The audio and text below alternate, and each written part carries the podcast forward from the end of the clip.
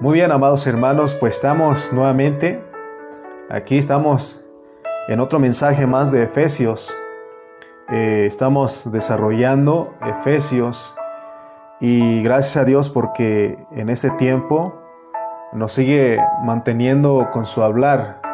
Y ese hablar, hermanos, es, es algo maravilloso porque Dios desea que nosotros eh, entendamos cuál es su pensamiento, lo que Él nos quiere transmitir. Amén. Entonces estamos en este mensaje, creo que es el mensaje número 66. Eh, nuestro tema es ¿en qué consiste la economía de Dios? Y de una vez, ahí está la respuesta. ¿En qué consiste la economía de Dios? En que Cristo se forme totalmente en nosotros. Amén. Eh, poco a poco Dios nos ha ido abriendo nuestros ojos porque hasta ahora puedo ver en tres maneras de cómo se usa la palabra economía. Economía tiene su proceso, eh, que es eh, lo que Dios tuvo que pasar, su encarnación, su vivir humano, su muerte, resurrección, entronización y su descensión como espíritu vivificante para entrar en sus creyentes. Ese es el proceso. ¿Y, qué es la economía? Es la manera en que Dios se imparte a sus creyentes. Y ahora, ¿en qué consiste la economía? En que Cristo se forme totalmente en nosotros. Amén. Vamos a ir a Efesios capítulo 3. Vamos a Efesios capítulo 3. Vamos a leer unos versículos para empezar con nuestra enseñanza de esta hora. Amén. Dice Efesios capítulo 3 versículos 1 y 2. Efesios 3 capítulo, 1, capítulo 3 versículos 1 al 2 dice, Por esta causa yo Pablo, prisionero de Cristo Jesús, por vosotros los gentiles. Ya explicamos de que Pablo no está hablando de que no resalta de que él era prisionero de los soldados romanos de Roma, sino que él entendió, tomó esa circunstancia, esa metáfora, para aplicar lo que, lo que él es en Cristo, ¿no? Ahora en el 2 dice, si es que habéis oído de la administración, de la economía. Aquí tenemos la palabra administración, pero, eh, es de, pero en el griego es, este, en la traducción original es, o en el original es la economía de la gracia de Dios que me fue dada para con vosotros. Muy bien, vamos a empezar a desarrollar. Solamente quería mostrarles, ¿verdad? Tomar un versículo de lo que estamos hablando, que sean como base de lo que vamos a hablar, porque nuestro tema es en qué consiste la economía de Dios. Miren, vamos a regresar los que ya tenemos algunos eh, años de, de cristianos. No sé cuántos años usted tenga de cristiano, o de ser creyente desde que usted recibió y aceptó a Cristo. Ah, Dios, eh, yo tengo este, desde el 99, ¿verdad? Que entregué mi vida al Señor y pues tengo este, que como 22 años de ser cristiano. Pero vamos a retornar, a regresar a ese tiempo cuando uno recibió a Cristo. Todos se acuerdan de ese momento. Todos se acuerdan de ese momento. Muchos de ustedes tienen poco, ¿verdad? Nuestra hermana Marisol tiene poco, pero vamos a ir a ese momento, pero ya ha transcurrido un tiempo. Cuando uno recién aceptó a Cristo como nuestro Señor y Salvador, fíjense hermano, la, el pensamiento. Uno cree que uno aceptó a Cristo y recibió como su Salvador, como su Señor y Salvador, para que un día Dios nos lleve al cielo y para que ya no vayamos al lago de fuego, porque esa fue la manera que nos predicaron. Y de ahí uno trata de ser una buena persona, ¿no? De ser un buen cristiano y busca la forma de cómo adorar a Dios. Yo así lo viví. Así fue mi experiencia, no sé si ustedes, pero muchos de nosotros solamente pensamos eso porque esa es la forma que nos predicaron, nos dijeron, ¿sabes qué? Quieres recibir a Cristo, porque si no hay un lago de fuego que te, que te espera, ¿no? Y ya nosotros dice, bueno, voy a recibir al Señor. Y uno viene y dice, eh, es para ir al cielo, para que Dios nos lleve al cielo un día y que ya no vayamos al lago de fuego, ¿verdad? Pero la pregunta es, ¿qué es lo que realmente le interesa a Dios ver en nuestra vida? Porque Dios tiene una meta, Dios tiene un propósito, Él tiene un beneplácito, un deseo. Vamos a seguir haciéndolas, formulando algunas preguntas. ¿Acaso Dios quiere ver en nosotros un buen comportamiento? ¿O será que Dios quiere ver nuestras buenas virtudes humanas? ¿O será que Dios quiere que seamos bondadosos, pacientes, amorosos, generosos? ¿Será que eso es lo que Dios quiere de nosotros? ¿O quizás Dios quiere que seamos personas dotadas y llenas del conocimiento de la Biblia? ¿Será que todos estos elementos que les acabo de mencionar, será que eso es lo que Dios le interesa ver en nosotros? ¿Qué dice usted? Porque puede ser que a estas alturas muchos de nosotros sigamos creyendo que eso es lo que Dios quiere.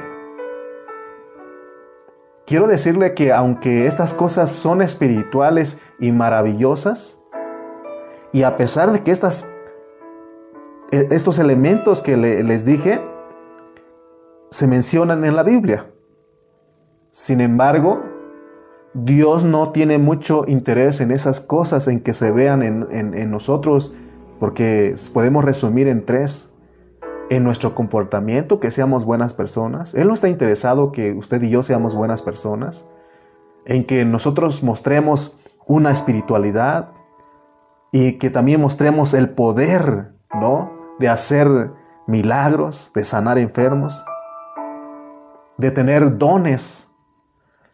Porque la iglesia en Corinto, los hermanos allí eran muy espirituales y dice Pablo que no les faltaba ningún don.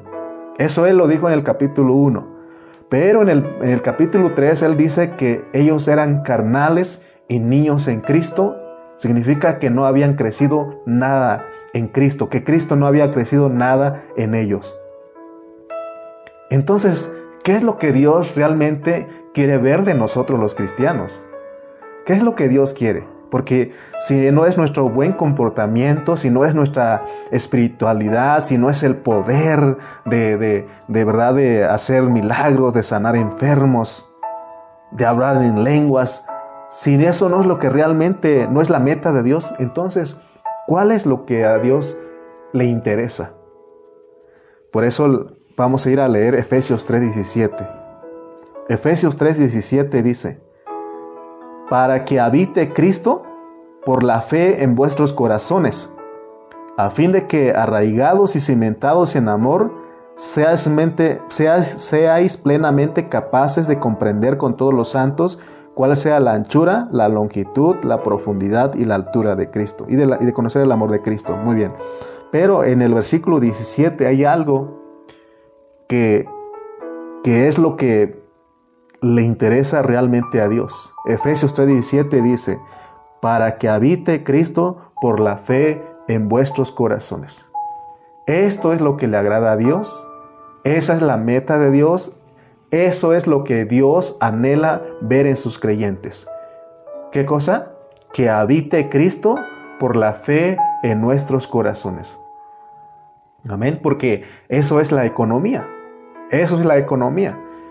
En el mensaje anterior, gracias a Dios que pudimos o ya entendimos lo que es la economía de Dios. Y dijimos que la economía viene del griego oikonomía o economos, que es la manera en que Dios se imparte en sus creyentes. Pero nuestro o la pregunta que tenemos que porque surgen dudas, surgen preguntas, ¿no? Y la pregunta que nos hacemos en esta en esta tarde o en esta noche es ¿En qué consiste la economía de Dios? Y ya les dije la respuesta, ¿no? La economía de Dios consiste en que Cristo se forme totalmente en nosotros. Vamos a estar repitiendo esto una y otra vez porque con que se nos quede eso, hermano, en esta hora, eh, quiere decir que Dios nos habló, o sea que sí entendimos el mensaje. Ya dijimos que la economía denota una impartición. Y lo que Dios nos quiere impartir es su vida. Amén. Empezamos diciendo que, fuimos salvos, ¿verdad? De, de no ir al lago de fuego. Pero nosotros tenemos que entender bien en qué consiste nuestra salvación. Y es entender que cuando nosotros vinimos a Cristo, lo debemos saber, debemos estar seguros de que Él entró en nosotros.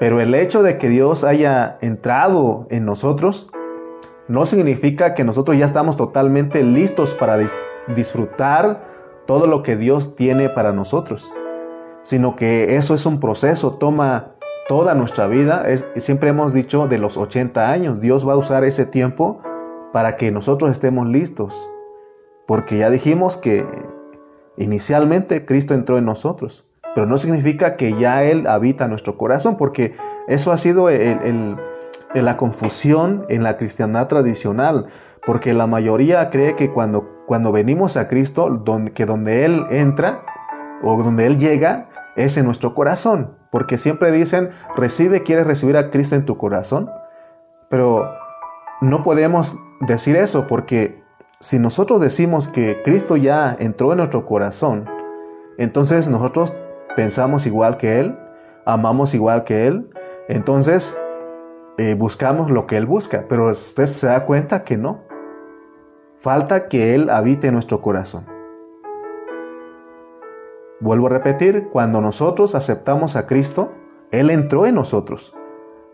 Es decir, el Espíritu de Dios entró en nosotros, en nuestro espíritu, en la parte de nuestro espíritu, y allí nosotros fuimos regenerados. Eso significa que otra persona que es Dios en Cristo por el Espíritu, que vino a vivir junto con nosotros, pero en nuestro espíritu, no en nuestro corazón.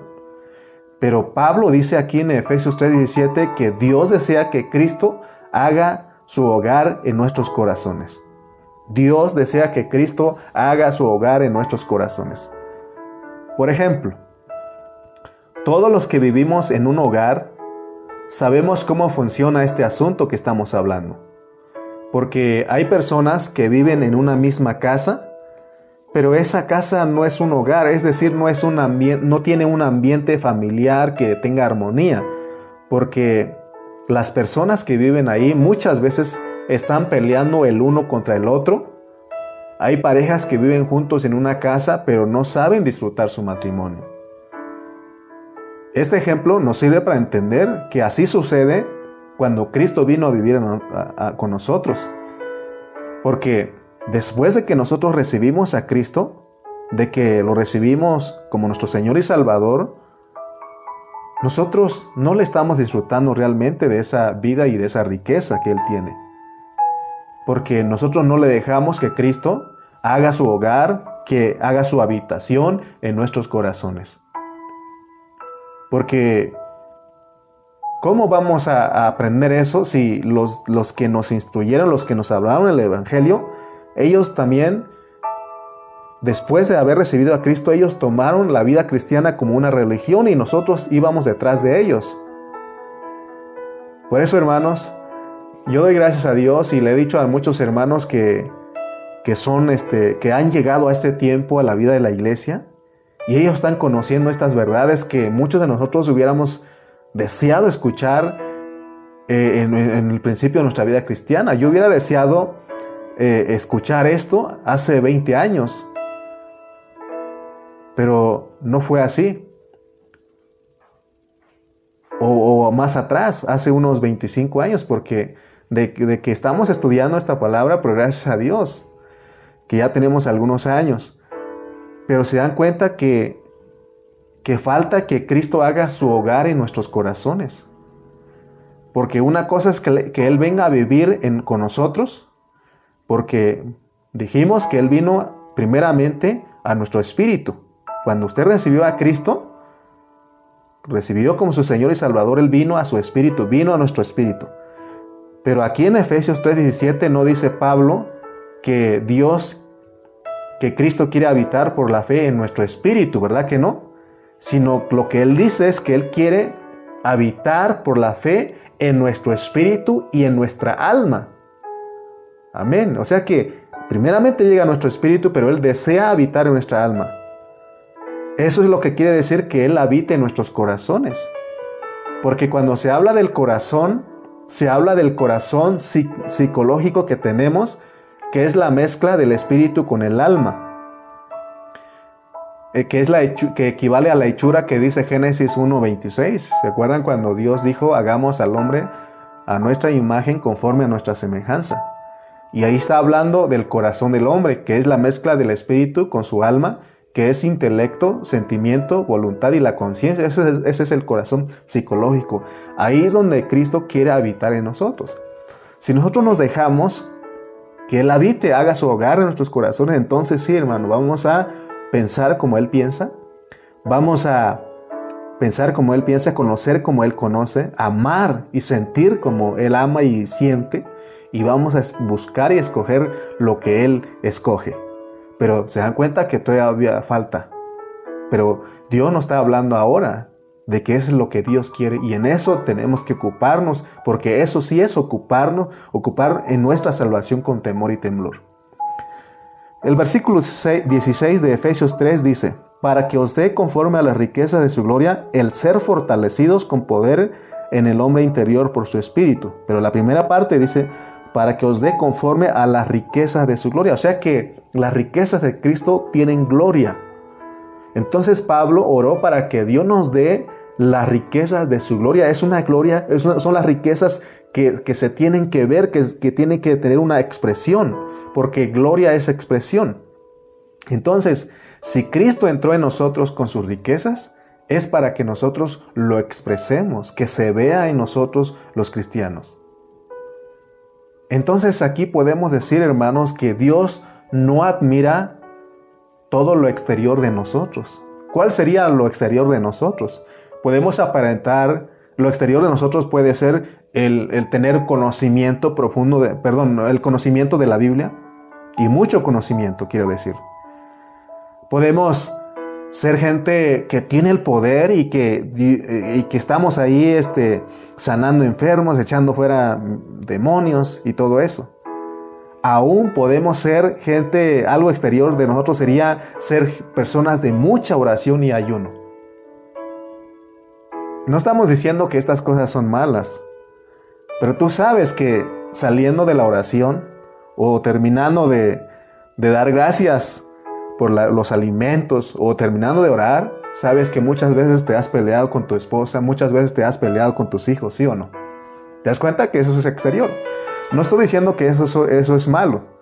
Lo que estamos diciendo es que Dios, lo que Él realmente admira de nosotros, si es que queremos ser admirados por parte de Dios, es que si nosotros nos estamos dejando que Cristo haga su hogar, que habite en nuestro corazón.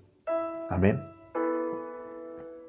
Entonces la economía de Dios es que Cristo entró en nosotros para trabajarse a sí mismo porque nos quiere llevar a ser semejantes a Él en resurrección. Repito, la economía, la economía de Dios es que Cristo entró en nosotros para trabajarse a sí mismo porque Él nos quiere llevar a ser semejantes a Él en resurrección. Amén. Esa es la economía. Mire, porque Dios quiere, Él quiere hacer todo en nosotros, solamente Él quiere de nuestra colaboración. Mire lo que dijo Pablo en 2 de Corintios 9, 8. 2 de Corintios capítulo 9, versículo 8.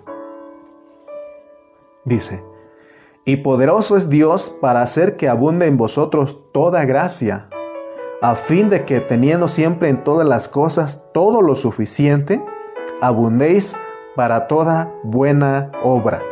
Amén. ¿Quién es, ¿Quién es, el que hace, debe hacer las buenas obras en nosotros? La gracia. ¿Y quién es la gracia? Cristo. Amén. Tenemos que dejar que Cristo haga todo a través de nosotros. Si nosotros entendemos eso, significa que o, dejamos que Él lo hace, significa que Él ya está haciendo su hogar, su habitación en nuestro corazón.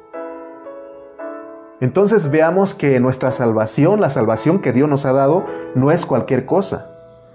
El ser salvos debe ser estudiado diligentemente, porque nuestra salvación, hermanos, no solamente es de ir al cielo o de ser librados y de ser librados del lago de fuego, no. Hoy vamos a considerar en una forma profunda para qué es nuestra salvación, porque Dios nos ha provisto de una salvación. Pero nuevamente les recuerdo, ¿en qué consiste la economía de Dios? ¿En qué consiste? Para que Cristo se forme totalmente en nosotros. En eso consiste. Ahora, algunos creen que cuando hablamos de economía, que es para hablar de dinero y pedir dinero, no, no, no, no, no estamos hablando de eso. La economía ya dijimos que es que Dios se está, se está impartiendo en nosotros. Hermanos, miren, Dios en Cristo todos los días, Él está dispuesto a impartirse en nosotros. Nosotros podemos recibir la abundante gracia todos los días. Es solamente de que nosotros le digamos, Señor, dame de tu gracia, impártete a mi vida. En este momento, donde tú, donde quiera que tú estés, el Cristo que está dentro de ti, Él desea, Él desea y está dispuesto a impartirse dentro de ti solamente con que tú te dejes, con que nosotros nos dejemos. Por eso, hermanos, entendamos que, aunque Efesios dice que fuimos escogidos y predestinados, pero nosotros no fuimos escogidos y predestinados solo para ser salvos de no ir al lago de fuego. No, no, no. Ser salvos aquí, de acuerdo a la palabra, de acuerdo al contexto que estamos llevando, es que Dios significa que Dios comenzó algo grande en nosotros. La salvación de nosotros es grande. Por eso cuando tú lees Hebreos capítulo 2, versículo 3, miren lo que dice Hebreos. Ahí nos habla de cómo es nuestra salvación. ¿Cómo escaparemos? Está haciendo una pregunta. ¿Cómo escaparemos si descuidamos una salvación tan grande? ¿Sabía usted que podemos descuidar esta salvación tan grande, tenerlo muy en poco? Muchas veces he sido un poco duro con los hermanos, los hermanos que están, eh, que no han dado eh, un valor que merece esta salvación. Pero también oro por ellos y tengo misericordia porque yo también puedo caer. Yo también puedo ser descuidado. Pero dice aquí que ¿cómo escaparemos? Si nosotros descuidamos esta salvación, no hay escapatoria, porque esta salvación como es tan grande, Dios la inició y la va a terminar. Pero ya te dije, ya les hemos dicho cómo es que Dios la termina. Si Dios, si tú te dispones y tú dices, Señor, aquí estoy, quiero cooperar contigo, quiero colaborar contigo, en este tiempo, en este 80, en los 80 años, Él termina la salvación tan grande en ti, en nosotros. Pero si nosotros vivimos descuidados, no le damos importancia a lo que Dios nos llamó, porque, hermano, esto, Satanás es tan sutil que nos hace creer otras cosas. Y Dios dice, yo te di una salvación tan grande y yo la inicié, la voy a terminar. Si tú no quieres en estos 80 años, está bien, entonces tú ocupas 1080 años. ¿Quieres eso? Y muchos de nosotros como que le estamos diciendo, sí, Señor, sí, quiero esos 1080 años. Pero si tú eres un, un, cristiano que ama a Dios, que anhela realmente a Dios y que has conocido realmente tu, tu salvación, tú dices, Señor, yo quiero en estos 80 años, quiero ocuparme en esta salvación. Entonces ser salvo significa que Dios está trabajando dentro de nosotros. Ser salvo significa que Dios está trabajando dentro de nosotros, porque acuérdate que es una salvación eh, tan grande. Tiene tres etapas. La etapa inicial, la etapa del completamiento y la etapa del, eh, de la consumación, ¿verdad? Entonces son tres etapas. Entonces ahorita estamos en la etapa del, del progreso. Nosotros tenemos que progresar en nuestra salvación. Entonces esa es la carga de nosotros de estarte enseñando, de estar instruyendo, porque un creyente bien enseñado, bien instruido y que se está desarrollando y que sabe cómo funciona su salvación, él sabe y entiende perfectamente si su salvación está trabajando, está avanzando o su salvación está estancado. Tú sabes, hermano, si has entendido cómo es la salvación tan grande, sabes si realmente la salvación que Dios inició en ti está avanzando o se ha estancado. Porque atrás ya no puedes regresar. No puedes regresar porque fue Dios el que te escogió y te predestinó. Lo que sí puede pasar, porque ya, ya hemos aprendido que no se pierde la salvación, pero sí se puede estancar en ti. Se puede estancar y ya no vas a progresar, no vas a llegar en la etapa de la consumación. Amén. ¿Cómo está la salvación en usted en esta hora? Usted, mi querido oyente, ¿cómo está su salvación? Usted conoce más que nadie. Yo puedo ver quizá lo externo en usted, pero usted más que nada, si entiende cómo funciona su salvación, dígame si su salvación está avanzando, que Dios la está trabajando o se ha estancado. Amén. Pero hay algo, una esperanza en nosotros. El Señor ya, ya inició la salvación en nosotros. Pero recuerda pues que esta salvación tan grande tiene que desarrollarse y avanzar en nosotros. Y mira, lo que Dios, lo único que Dios pide de nosotros es nuestra colaboración. Él dice, colabora conmigo. Ya hemos explicado cómo se colabora con Dios. Ahorita que estás escuchando la palabra, fuiste obediente a esta convocación y dices, aquí estoy. Quiero escuchar, quiero recibir palabra. Eso es colaborar con Él. Pero si nosotros, hermanos, no, no colaboramos con Él, entonces sí se puede estancar tu salvación. Se puede estancar esa salvación que Dios inició en nosotros. No importa cuántos años ya tengas de cristiano, pero si tú no colaboras con Él, a pesar de que tengas 20, 30 años de cristianos, la salvación que Dios inició está estancada por causa de que nosotros no estamos colaborando con Dios. Miren, hay, hay otros hermanos que también, o quizá muchos de nosotros creíamos que así era. Creíamos que, que nosotros fuimos salvos, porque hoy día hay hermanos que creen que fueron salvos para que la gente los vea que son diferentes que cambiaron su manera de vivir. Quizás dejaron el alcohol, quizás dejaron las drogas, quizás dejaron las pandillas, quizás dejaron muchas otras cosas. ¿Verdad? Que ellos creen que Dios los salvó nada más para eso. Ya no, no le hago el alcohol, las drogas, a esta cosa, etcétera. Muchas cosas que hay. Muchos creen que eso, para eso Dios los salvó. Otros creen que ser salvos, que Dios los salvó para que busquen el poder de sanar enfermos, para hablar en lenguas, para echar fuera demonios, etc. Pero es, todo eso es peligroso. Si nosotros creemos que así es la salvación, es peligroso porque podemos estar en otras cosas.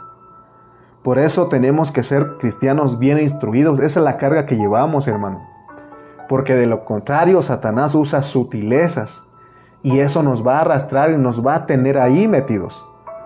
Por eso hemos orado para que oren por nosotros los que estamos predicando. Tenemos que orar por nuestros pastores, por todos aquellos que nos instruyen la palabra, para que ellos, para que ellos y nosotros no, no, no se distraigan con otras cosas que no son Cristo y que no sean engañados porque ahí están las sutilezas del diablo. Hemos dicho que todas las doctrinas y actividades, hermanos, de la iglesia que no son la verdad, que no son conforme a la economía de Dios, son sutilezas de Satanás. ¿Para qué? Para que Cristo no se forme en nosotros. Podemos estar en, muchas actividades, en enseñanzas, hermano, y, preparar a los hermanos para que tengan mucho conocimiento. Pero si no tenemos cuidado, eso se puede volver o convertir o, o, hacer sutilezas de Satanás para que Cristo no se forme en nosotros, porque en eso consiste la economía de Dios. Entonces tenemos que orar como Pablo para que esas cosas que no son Cristo no nos distraigan. Pero usted me diría, hermano, pero ¿cómo es posible que hacer milagros y echar fuera demonios y, y predicar y todo eso es son sutilezas del enemigo? Leamos Mateo 7, 21. Vamos a leer Mateo 7, 21 al 23. Y mire lo que dice, dijo el Señor allí. Mateo 7, 21 al 23. Dice, no todo el que me dice Señor, Señor entrará en el reino de los cielos, sino el que hace la voluntad de mi Padre está en los cielos. Muchos me dirán en aquel día, Señor, Señor, no profetizamos en tu nombre, y en tu nombre echamos fuera demonios, y en tu nombre hicimos muchos milagros. ¿Te das cuenta que ahí está? Y entonces les declararé, nunca os conocí, apartaos de mí, hacedores de maldad. ¿Te das cuenta que estas cosas vienen a ser sutilezas de Satanás que nos aparten de la economía de Dios? Todas, cosas, todas estas cosas pueden servir de trampa para que nosotros no crezcamos en Cristo y que Cristo no se forme en nosotros. Cuando nosotros leemos Éxodo capítulo 3, perdón, capítulo 4, ahí tenemos el relato de cuando Dios llamó a Moisés. Y dice ahí que Dios le dijo a Moisés, eh, ¿qué tienes en la mano? ¿Qué tienes ahí en tu mano? Y lo que Moisés tenía era una vara. Y sabemos que la vara en manos de un profeta es el poder de Dios. Porque con esa vara Moisés tenía que abrir el mar rojo. Y luego Dios le dijo a Moisés que tirara esa vara al suelo. ¿Y en qué se convirtió esa vara? En una serpiente. Entonces podemos preguntarnos aquí cómo es posible que que el poder de Dios con el cual se hacen milagros y maravillas, si la tiras al suelo es Satanás. Entonces con esto Dios nos quiere decir que nosotros debemos tener cuidado, hermano, porque podemos ser distraídos, desviados de la economía de Dios. Porque si nosotros no sabemos usar lo que Él ha puesto en nuestras manos, porque Él ha puesto todo eso de, de, eh, de profetizar, de hacer milagros, de sanar enfermos. Él ha, puesto. Pero si nosotros no sabemos usarlo, eso se vuelve Satanás. Por eso tenemos, eso es delicado, hermano. Porque de repente decimos, vamos a sacarle eh, los demonios, vamos a hacer milagros. Tenemos que ir a lo que realmente Dios desea. Por eso el asunto del llamamiento de nosotros, los que predicamos, de todos, es un asunto serio. Porque si nosotros no tenemos ojos abiertos, nosotros no vamos a percibir la verdad que Dios nos ha mandado a hacer. ¿Qué hizo Moisés cuando vio la serpiente? Él huía de la serpiente. Pero el Señor le dijo, tómala por la cola porque al tomar la serpiente de la cola pierde su fuerza, se desconcierta. Entonces así es el llamamiento de nosotros. Hay que tomar por la cola lo que Dios ha puesto en nuestras manos. Nunca debemos dar la importancia humana a nuestro llamamiento, importancia humana de creernos, de que nosotros somos los que podemos. Dios quiere que tengamos todo eso tomado por la cola, porque solo tomado por la cola, el ministerio que Dios ha puesto en nuestras manos va a hacer milagros y prodigios cuando Dios lo decida. Que cuando hay que abrir el mar rojo, el Señor nos va a usar, porque somos siervos de Él. Pero no estamos entonces a nuestro, a nuestro antojo. ¿Te acuerdas de otro incidente cuando Jesús tuvo hambre y le dijo al diablo, si eres hijo de Dios y si tienes poder, convierta estas piedras en pan. Mi pregunta es, ¿Jesús podía convertir esas piedras en pan? ¿Él tenía el poder? Claro que sí. Pero él no lo hizo. Pero cuando uno no entiende, si uno no entiende cuál es el propósito de Dios, que Dios tiene que hacer todo en nosotros, entonces vamos a tener toda nuestra colonia, todo nuestro pueblo llena de panaderías. ¿Te das cuenta? Por lo tanto, no nos podemos jactar, por lo que tenemos, porque nosotros ya sabemos que lo que Dios ha puesto en nuestras manos, y si no lo usamos correctamente, ya sabemos en qué se convierte. Por eso Pablo o Dios nos ha puesto a estudiar Efesios, porque cuando llegamos a Efesios hay algo diferente. Y lo que encontramos aquí en Efesios es la economía de Dios. Y debemos saber que la economía de Dios no es un asunto de obras, ni de dones, ni de, ni de milagros, ni de conocimiento exteriores, sino que la economía de Dios es un asunto de cuánto se ha formado Cristo en nosotros. Por eso Pablo, él oró con urgencia y podemos decir que él ora con urgencia para que nosotros tengamos un espíritu de sabiduría y de revelación. ¿Por qué Dios nos habla de esta manera? porque a Él no le interesa lo que nosotros hacemos, sino lo que a Él realmente le interesa, hermano, es cuánto Cristo está creciendo en nosotros. Pablo tuvo una clara visión de lo que Dios, de, los intereses de Dios para con su iglesia. Y ojalá que nosotros tengamos la misma visión.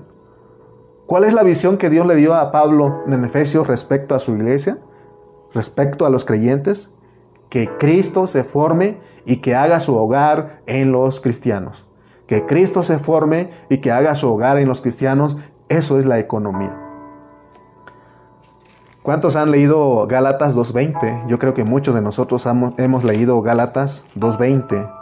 Es más, lo sabemos, es un versículo muy famoso entre los cristianos y muchos lo sabemos de memoria, porque dice, con Cristo estoy juntamente crucificado y ya no vivo yo, mas vive Cristo en mí y lo que ahora vivo en la carne, lo vivo en la fe del Hijo de Dios, el cual me amó y se entregó a sí mismo por mí. Muchos de nosotros hemos dicho, ya no vivo yo, Cristo vive en mí. Pero en la realidad no es Cristo el que está viviendo en nosotros. Vuelvo a repetir porque todavía tenemos malos pensamientos. Tenemos malos pensamientos, amamos más otras cosas, buscamos más otras cosas, escogemos más otras cosas de las que Dios no escoge. Lo que entonces no estamos haciendo este, este versículo real en nosotros. Amén. Sino que los que seguimos viviendo somos nosotros. Porque cuando alguien nos toca, nos tienta, nos hace algo, lo que sale es nuestro yo y nuestra carne. Amén. ¿Por qué no es una realidad este versículo en muchos de nosotros? Porque no hemos sido instruidos correctamente para vivir la realidad de este versículo. Más bien nosotros hemos sido instruidos por años para ser cristianos muy orgullosos de nuestra espiritualidad. Muchos hemos sido entrenados, por ejemplo, para que las hermanas no usen pantalón y si las usan sentimos que las que usan pantalón son unas diablas. Eh, que las hermanas eh, también se, se, nos han entrenado que si una hermana no, corta, no se corta el cabello, que es espiritual, y si la corta es una diabla. Siempre estamos señalando, ¿no? juzgando, condenando. También eh, también se ha metido eso de que si las hermanas no usan aretes son santas y las que usan aretes son unas diablas. Ese ha sido el entrenamiento de la religión para la iglesia de hoy inspirada por Satanás. Y estamos atacando unos con otros. Y nos estamos desviando de la realidad de la economía de Dios. Muchos creen que eso, esas cosas de la religión, del legalismo, que, es la sana doctrina y la verdad. Sin embargo, hermano, nada que ver con la economía de Dios, con la verdad. Porque si nosotros nos enfocamos de todas esas cosas que son exteriores, nos vamos a perder de que Cristo se crezca y se forme totalmente en nosotros. Hoy muchos podemos aparentar una espiritualidad y actuar como el rey David, porque el rey David actuó con mucha espiritualidad cuando llegó Natán y le dijo, ¿sabes qué? En tu reino hay alguien que hizo esto y aquello, ¿qué crees que merece tal persona? Y dijo David, merece morir, merece la muerte. ¿Y qué le dijo el profeta? Tú eres ese que merece la muerte. Tú eres el que, eh, el que adulteró, el que hizo esto, el que fornicó, el que... Hermano, ¿te das cuenta que podemos aparentar una... Se dan cuenta que podemos estar haciendo muchas actividades espirituales, pero no estar siendo transformado en nuestro ser interno. Podemos predicar hoy y muchos pueden venir a los pies de Cristo por medio de nuestra predicación. Sin embargo, hermano, en la historia de la iglesia cristiana, es más, en este último tiempo, Dios ha expuesto a, lo largo de la historia los pecados de muchos siervos, de muchos predicadores. Entonces debemos de darnos cuenta que delante de Dios no vale nada lo que nosotros hacemos. No vale nada lo que nosotros hacemos. Pero lo que sí vale delante de Dios es cuánto se ha forjado y se ha formado Cristo dentro de nosotros. Cuánto te nos hemos dejado, cuánto hemos colaborado con Dios para que se forme Cristo en nosotros. Hermanos, si nosotros logramos entender esto, captar este pensamiento y entendemos que que en nosotros debe de ser formado Cristo, que eso es lo que debemos de anhelar y rogar y orar al Señor. Eso es lo que nos va a guardar de no caer. Oh, gracias a Dios que nos ha guardado. El no abrazar la verdad, al no abrazar la verdad que es Cristo y la iglesia, las malicias de nuestra carne ahí están siempre, se van a levantar. Están dispuestas las 24 horas del día para que nosotros nos subimos en esa carne que es como un vehículo. Porque nada de lo que nosotros hacemos, aunque tiene cierta reputación, pero nada sirve contra los apetitos de la carne. La esencia de la economía de Dios son las riquezas inescrutables de Cristo.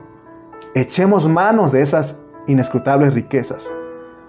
¿De qué nos sirve que nos vistamos de cierta manera y que las hermanas no usen aretes, ¿De qué nos sirve eso? Porque Dios, hermano, no, le interesa tanto realmente lo exterior como nosotros damos mucha importancia, sino que lo más importante para Dios es que Cristo con sus inescrutables riquezas haga, de su, haga su hogar en nuestro corazón. Que vivamos, que cada día le digamos, Señor, muévete en todas las áreas de mi vida, aquí estoy. Aquí estoy, Señor, aquí estoy, muévete, Señor, aquí doy libertad para que tú saques todo lo que hay en mi interior, lo que no te sirve, y vive en mí. Porque Dios, Él no está viendo cómo te vistes, ni cómo te peinas, sino lo que Él desea es que si en nuestro actuar, en nuestro conducir delante de nuestra familia, delante de los hermanos y delante de los, de los hombres, se vea Cristo. Si se ve Cristo, Dios está satisfecho. Porque entonces Él dice, este es mi Hijo amado. Pablo dijo en Colosenses 3:16 que la palabra de Cristo more en abundancia en vosotros. La pregunta es, ¿Hay palabra de Dios en tus labios cuando alguien se acerca a ti? Cuando estás con alguien, ¿hay palabra, hay palabra de Dios ahí? ¿Sabes delinear bien la palabra de Dios conforme la economía de Dios? Vemos que Pablo no predicaba doctrinas, porque cuando le preguntaron acerca del bautismo, él mencionó que bautizó a ciertos hermanos, pero él dijo que no eh, fue enviado a bautizar, porque él no, él no estaba por las doctrinas, sino que él estaba por la verdad que es Cristo y la iglesia. Entonces, ¿sabes hasta acá cuál es lo que le interesa a Dios? ¿Qué es lo que le interesa a Dios si tú captaste hasta acá? Es que nosotros nos tomemos a Cristo como nuestra persona, que ya no vivamos nosotros, sino que viva Cristo en nosotros. A Dios no le interesa nada de lo que nosotros pretendamos, ni nada de nuestra vida exterior porque aún podemos tratar con amabilidad a las demás personas, pero eso no le interesa a Dios, porque hay personas que son amables que ni son cristianos, son más amables que nosotros los cristianos a veces, y ni cristianos somos. Lo que a Él sí le interesa es que sí nosotros estamos dejando que Él viva en nosotros cómodamente. Cuando nosotros vamos a Isaías 66, 1 al 2, Él dice que él, Dios habla de, de qué tamaño es, pero Él dice que Él desea vivir en un lugar, pero Él dice, ¿dónde está la casa que me habréis de edificar? Porque yo soy de este tamaño. Pero Él dice, yo quiero vivir. Y en el versículo 2 Él dice que Él está buscando el corazón humilde, pobre en espíritu, donde Él pueda reposar. Por eso Pablo dice que Dios está buscando un hogar. Él está buscando dónde descansar. Así que si nosotros no lo tomamos como nuestra persona, si no entendemos eso, Dios jamás se va a sentir cómodo en nosotros. Que no dice que cuando uno hace cosas que no tiene que ver con como hijos de Dios, el Espíritu Santo se pone triste. Por eso dice, no contristáis al Espíritu Santo. Tomemos a Cristo como nuestra persona. Dejemos que Él habite en nuestro corazón, hermanos. Repito nuevamente, ¿en qué consiste la economía de Dios? ¿En qué consiste? En que Cristo se forme totalmente en nosotros, para que Él pueda ser visto. Cuando Cristo es visto, eso es ser diferente a un hombre espiritual que solamente puede vivir en apariencia. Si nosotros vivimos a Cristo, fíjense hermano, con esto vamos a terminar. Si nosotros vivimos a Cristo, por eso en Chimalpa, allá en Acopilco y aquí en Tultitlán les dije que nos conviene a todos vivir a Cristo. Le conviene al esposo vivir a Cristo. Le, perdón, sí, le conviene a la esposa que su esposo viva a Cristo, le conviene al esposo que su esposa viva en Cristo, le conviene a los hijos que los padres vivan en Cristo y le conviene a los padres que los hijos vivan en Cristo, nos conviene a todos que vivamos en Cristo. ¿Por qué? Porque si nosotros vivimos a Cristo, nosotros vamos a ser dirigidos por el Espíritu Santo y vamos a ver qué se hace en cada situación y no hay necesidad de preguntar. Nosotros debemos decidir y definir el estar viviendo en Cristo. Así como dijo Josué, yo y mi casa serviremos. Ahora, tú decide y defínete el vivir a Cristo, tenemos que asumir esa, esa responsabilidad ese, y, y, completar el gozo de nuestro Dios. Pero muchos creen que para decir que uno está viviendo a Cristo es que tenemos que ser buena onda con toda la gente, tratar a todos amablemente y tener que estar todo así agachadito, ¿no? Este, así, en una forma para que crean que Cristo verdaderamente está viviendo en uno. Pero no, hermano. No, no es de que tú aparentas cierta espiritualidad, no, no. Porque Pablo oró para que él hablara con denuedo la palabra. Y con denuedo significa que cuando hay que sacar a todos los cambistas y los vendedores de palomas en el, del templo y hay que voltearle las mesas y con chicote en mano tenemos que sacarlos. Si ves en la palabra, el carácter de Cristo fue duro con los fariseos y con los que seguían solo por milagros y por comida. ¿te acuerdas cómo trató con ellos? Entonces vivir a Cristo es que Cristo se forje, se forme totalmente en nosotros. Es expresar el carácter de Él. Porque el carácter de Cristo es que lo que a Él le gusta, le gusta y lo que a Él no le gusta, pues no le gusta. Por eso, hermano, nosotros no estamos para quedar bien con la gente. Yo entendí eso antes esa era mi, preocupación. Ya hablé duro, ya les dije las cosas como son y seguramente fulano ya se enojó y hermano, eso es ser buena onda. No, no hay que ser buena onda, sino ni redondos. Hay que decir la verdad, aunque duela, porque entonces es lo que Dios quiere. Si Dios quiere que hablemos muchas veces la verdad y es dura y es fuerte, tenemos que decirlo. Alguien dijo por ahí, prefiero herirlos con la verdad, con la verdad y no matarlos con la mentira.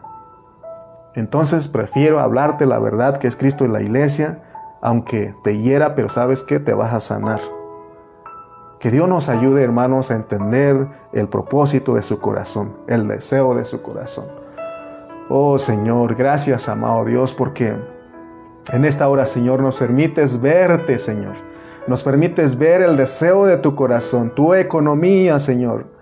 Oh, perdónanos, Señor, si no hemos entendido esta realidad, si no hemos abrazado esta realidad. Pero aquí estamos, amado Dios, porque queremos servirte, amado Dios. Queremos agradarte en todo. Oh, gracias, Señor, por tu palabra en esta hora. Gracias por mis hermanos que estuvieron atentos a este tu hablar. En el nombre de Cristo Jesús. Amén y amén.